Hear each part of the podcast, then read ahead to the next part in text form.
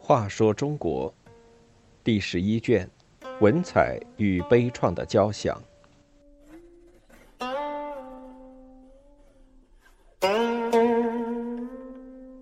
三，制服强藩。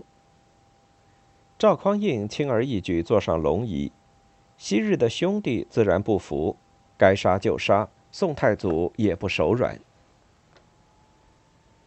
赵匡胤在开封坐上龙椅，不过控制了京城一带。沿袭唐以来的旧制，后周也任命了许多武将做节度使。他们用重兵在外，收取一方钱粮，有很强的实力，而且能征善战，武艺高强，人称十兄弟。他们和赵匡胤出身资历都差不多，有的原来和他兄弟相称，有的还是他的前辈。忽然一夜之间，姓赵的当了皇帝，怎么不令他们又忌又恨呢？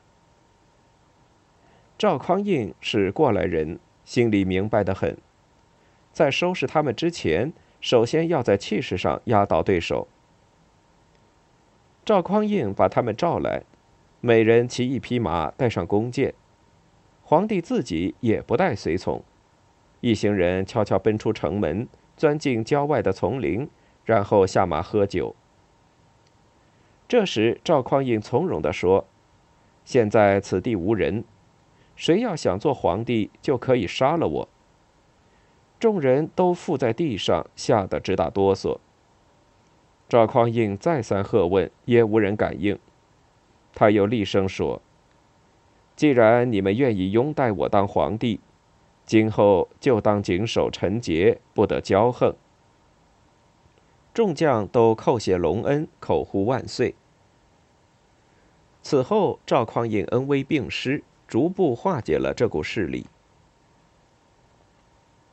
其中也有特别不听话的，那就实行坚决打击。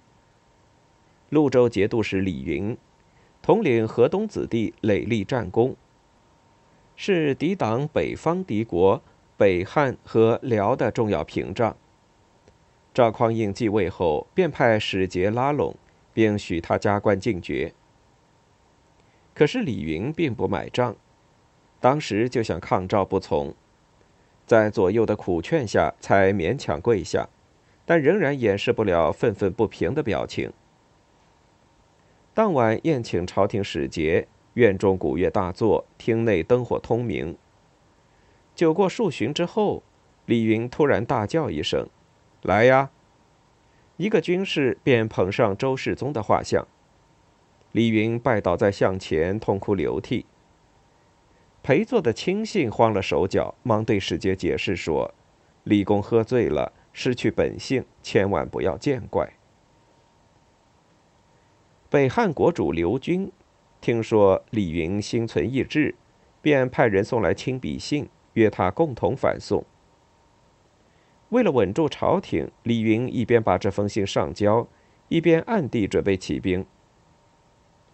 但李云这人生性暴躁，一怒之下就会乱杀人，又口没遮拦，喜欢开玩笑，所以他的密谋早已传进了赵匡胤的耳朵。李云派长子守节入京观察动静。守节刚上殿，赵匡胤劈头就问：“太子为何来此？”太子是对皇帝儿子的尊称，这还了得？守节吓得一个劲儿的磕头，说：“这什么话呢？一定是有奸人诬告了父亲。”赵匡胤笑着说：“我也知道你曾多次哭着劝谏你的父亲。”可那老贼就是不听。他叫你来是想叫我杀你，说明毫不顾惜你。现在我杀你又有什么用呢？你回去告诉那老贼，我不做天子，随你怎么样都行。我做了天子，你就不能退让一点吗？听了守节传来的话，李云知道已无退路，反制更坚。为了筹措军需，李云煞费苦心。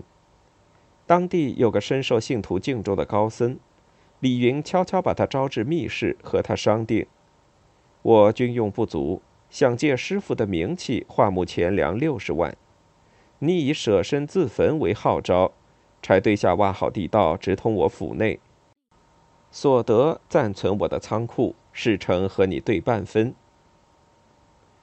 所谓这么个高僧，竟是贪财之徒，便满口应承。自焚消息一发布，果然引起轰动。李云和夫人先去施舍，献出全部家财。善男信女从四方涌来，争相献出钱财，一时连仓库都装不下。不到十天，就募到了六十万。于是李云下令举火，待四面火起。那高僧钻入柴底下，发现地道口已被堵死。可怜他临死才明白上了当。李云自以为钱粮充足，兵强马壮。建隆元年（公元960年）四月，正式宣布起兵，率军直扑东京而来。他得意地说：“我是周朝宿将，与世宗情同手足，晋中清兵都是我的老朋友。”听说我来，必定倒戈归我。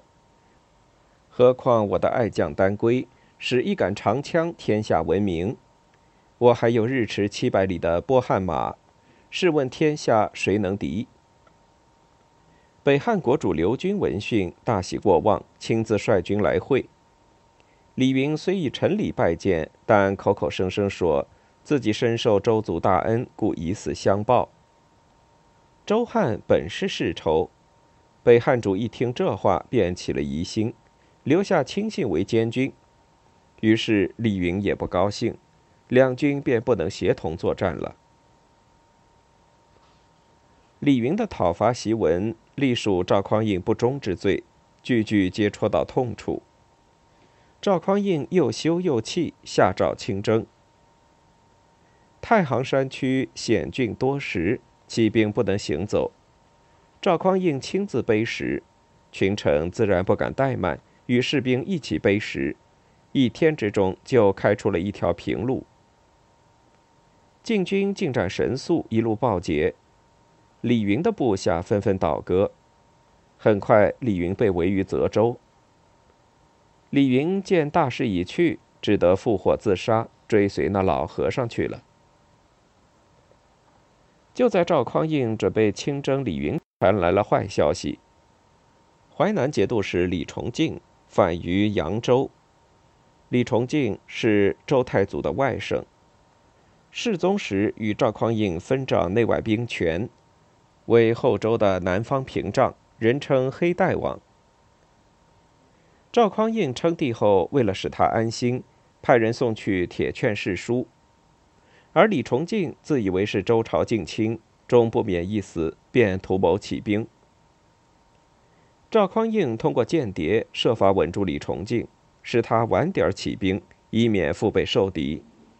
等他收拾了李云，便挥师南下。同年十一月，攻下扬州，李崇敬也复火自杀。削平二李之后，各路节度使再不敢乱动，只好听从调遣。赵匡胤终于实际拥有了原属后周的领土。